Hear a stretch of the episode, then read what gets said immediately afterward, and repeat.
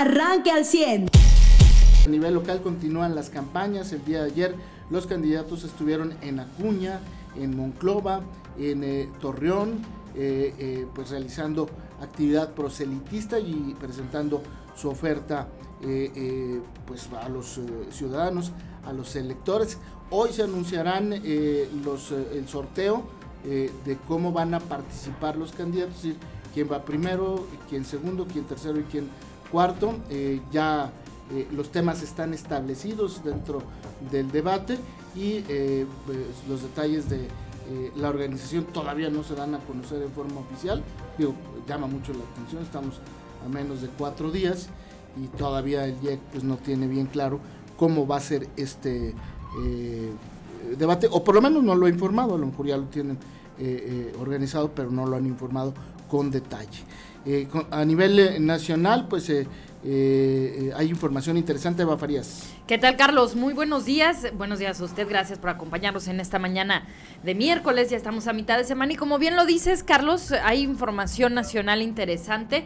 Las ocho columnas y las primeras planas reportan prácticamente en todos los diarios que la Fiscalía General de la República informó que procedió penalmente contra el actuar del director del Instituto Nacional de Migración también contra el director general de control y verificación y el delegado del Instituto de Migración allá en Chihuahua. Esto eventualmente ya podría implicar la detención por el delito de ejercicio ilícito del servicio público que se castiga con prisión entre los dos y los siete años. Entonces, bueno, pues habría que, habría que esperar a ver eh, pues en la detención ¿no? de estos personajes. Eh, Francisco Garduño, eh, principalmente del Instituto Nacional de Migración, y ver qué va a pasar con el Instituto Nacional de Migración, si va a ser consejo, si va, todavía no entendemos estas, esta propuesta que se está haciendo desde Palacio Nacional, pero por lo pronto, bueno, pues los ojos están puestos en esta, en esta decisión de la Fiscalía General de la República de proceder ya penalmente en contra de estos personajes. Carlos, esta es la noticia más relevante para el día de hoy. El día de ayer en la Cámara de Diputados, bueno, pues no se llegó a ningún un acuerdo. Hubo mucha presión mediática al tema de esta reforma de ley que se pretende hacer al Tribunal Electoral del Poder Judicial de la Federación. Hubo voces incluso dentro de los partidos eh, que pues se oponen eh, a, a esta reforma, voces de algunas diputadas voces de algunos diputados, sobre todo de aquellos que representan minorías que se han visto beneficiadas por las leyes y por este tipo de actuar de parte del Tribunal Electoral del Poder Judicial de la Federación. Bueno, pues no se llegó a ningún acuerdo, esta ley todavía pues no es una esta reforma no es una realidad y se seguirá se seguirá discutiendo el día de hoy. También el gobierno de Estados Unidos dio a conocer eh, un plan de cinco puntos para liderar a nivel global el combate en contra del consumo de opioides, particularmente el consumo de fentanilo, siendo, bueno, pues Estados Unidos uno de los países más afectados en la salud de quienes consumen esta droga. Eh, y bueno, pues se critica que el plan no menciona medidas contra los traficantes en ese país. Y bueno, pues también coincide este anuncio con el arribo al Gabinete de Seguridad de México, de México a la Unión Americana, en donde van a sostener estas reuniones, ya les habíamos comentado el día de ayer, eh, que mañana jueves, día 13, eh, pues van a estar sosteniendo estas reuniones de, ah, de análisis ¿no? y de estrategias en contra del fentanilo. Y bueno, pues hay una crítica directa en contra del presidente de México por la decisión de liberar el acceso a la naloxona, que es usada para contrarrestar la sobredosis con opioides que se contempla en el plan de Biden. Entonces, bueno, pues habrá mucho todavía que decir de este tipo de temas, Carlos. Sin embargo, como bien te digo, el día de hoy la noticia más relevante es la de la, eh, orden de aprehensión en contra del representante del Instituto Nacional de Migración. Todavía no la giran, la fiscalía va por él, eh, aparentemente lo van a investigar, pero todavía no se gira esa orden de aprehensión. Eh, habría información de que hoy, hoy justamente girarían la orden, pero pues eh, aparentemente van por él. Vamos a ver si no es un tema de simulación o más allá de eso. José, lo buenos días, hay información. Muy buenos días. Oye, yo estoy de acuerdo contigo, está mejor organizado el debate de, eh, de, Coparmex que el del IEC, ¿no? Eh, ahí sí están hablando medio por medio, a ver quién descubren, quién no sé qué, están viendo los días, están explicando cómo va a funcionar el, el área donde va a estar cada quien. Digo, eh, no, es, no es tan difícil organizar un debate y más cuando te dedicas a eso, ¿no? Coparmex no lo hace y pues bueno. Ayer siguieron el tema de los, de los candidatos. Carlos, me gustó que incluías el tema de que Coahuila está ya señalado dentro de los 10 primeros estados del país con, eh, digo, además de más suicidios, pues con más casos reportados de depresión, ¿no? Sí, los oficiales. Y estamos viendo que solo hay un candidato que está incluyendo en su plan de salud estatal entrarle a la salud mental.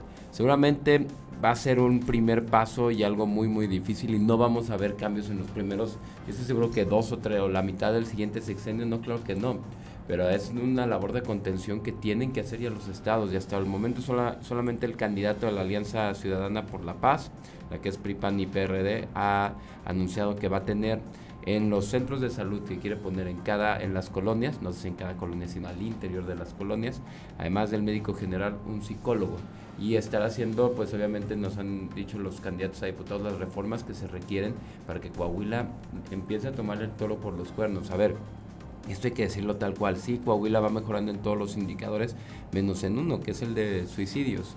Y el de depresión ahora ya nos están colocando, digo, ya, lo que midan que tenga que ver con salud mental, Coahuila sale mal. Sí se le tiene que entrar, o sea, no se trata solamente del, del, del tema de las becas, de la seguridad de, vaya, física o por cuestiones de, delincuencia o de, combatir, ¿no? Eh, o de cómo funciona la fiscalía y las policías. También, pues, la, seguridad emocional, por así decirlo, un Estado que se está eh, revolucionando constantemente, que tiene mucha industrialización, pues creo que tiene las consecuencias de estas y qué bueno que, se, que haya una propuesta, al menos del candidato puntero, de atenderlo.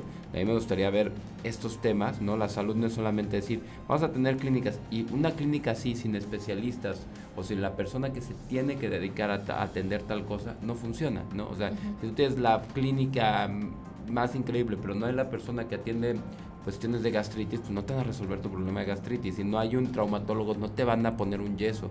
Lo mismo con la salud mental, ¿no? Y es uno de los grandes problemas de Coahuila, que, pues sí, todavía hablando de las propuestas de los candidatos, nos gustaría saber qué se va a hacer con este indicador, ¿no? Claro, tratar la salud como con, con, lo, con los puntos, ¿no? Eh, de, las, de las cosas que son eh, graves en las regiones que se necesiten. A ver, si se necesita un centro de salud mental, pues habrá que, que atenderse. Claro, sí. Y exacto, por regiones. Si necesitas eh, gente o más doctores especializados en vías respiratorias en la zona carbonífera donde hay mineros, pues dale, si eh, gastrointestinales en las zonas más calurosas, o lo que necesites, en las zonas que más crecen, buscar más pediatras y en las zonas con más eh, niveles de suicidio, pues más salud eh, mental, ¿no? Atención a la salud mental. Y ayer, Carlos, pues, digo, una buena que se apunta a la fiscalía, ya que eh, logran, ya que les empiezan a, decir las pruebas y logran que estos dos hombres, fíjate, el caso es muy interesante, Andrés N. y Francisco Emanuel N. todavía eh, apenas se declararon culpables, pero todavía no, no terminan a pasarlos, no sé si todavía los apellidos. Eh, habían privado de la libertad a una mujer en 2021. ya lo sentenciaron ayer. Exacto, 12 Pero pues estuvo barata la sentencia. Ahí te va, no fue asesinato, se los pusieron como grado de tentativa y como privar nada más de la libertad a uno, al que tiene 8 años, y al que tiene 12 años, que era pareja sentimental, y que cita a la mujer para ver la ex pareja sentimental, es el que recibe los 12 años. Le hirieron con un cuchillo y la abandonaron en el puente. Les logró la fiscalía, eh, pues, eh, eh, juzgar, perdón, como que habían privado de la libertad, aunque no se pidiera rescate, aunque nada, y él intentó de, de, feminicidio en grado de tentativa, por lo que se les da a uno más de 10 años, terminó en 12 y otro 8, pero aquí lo interesante es que no van a tener el privilegio de ninguna reducción de condena. Pero entonces feminicidio, ¿no? No, no, no, le ponen asesinato en grado de tentativa. Para uno que... Pero si se murió la muchacha. No, no, no, no, se murió. Ah. No, por eso es que... Pero es como feminicidio en grado, de, grado de tentativa. ajá, como si hubieran intentado. Intento de feminicidio, sí. Este para uno, para el de solo 8 años, pues no, ese fue intento de, privación de la libertad, le pusieron, por eso solo son 8 años, pero aquí lo que lograron por el tema del feminicidio es que no tengan reducción de sentencia, que es lo interesante, o sea, en 12 años vamos a estar en la siguiente, en dos campañas más de gobernador y ellos apenas van a estar saliendo, ¿no? Entonces, qué bueno que no haya reducción de sentencia. Muy bien, y el día de ayer la policía, bueno, informa la Comisión de Seguridad y Protección Ciudadana, se salvó la, vida de dos personas en casos diferentes. el agrupamiento Violeta eh, brindó atención oportuna a un hombre que se encontraba inconsciente dentro de una zapatería en el centro de la ciudad. Eh, una mujer solicitó ayuda y eh, revisaron el pulso de esta persona eh, y realizaron maniobras de reanimación. Estabilizado, lo trasladaron a una clínica para que recibiera atención médica. Y en otro hecho, una madre de familia acudió a la oficina móvil de la Policía Municipal ubicada en la colonia Mirasierra, ya que su hijo de nueve meses se ahogaba con un objeto desconocido. los policías aplicaron los primeros auxilios con maniobras de Heimlich, ya que el bebé había dejado de respirar y comenzaba a cambiar de color. Se logró extraer el objeto y el bebé comenzó a respirar de manera normal. Los elementos solicitaron la presencia de la Cruz Roja para atender a este menor. Así es que, pues dos buenas en el tema de la proximidad de la Policía Municipal de Saltillo. Usted ya está informado. Pero puede seguir recibiendo los acontecimientos más importantes en nuestras redes sociales. Nuestras páginas de Facebook son Carlos Caldito Aguilar, José Lo de Velasco y Mariano de Velasco. Al 100.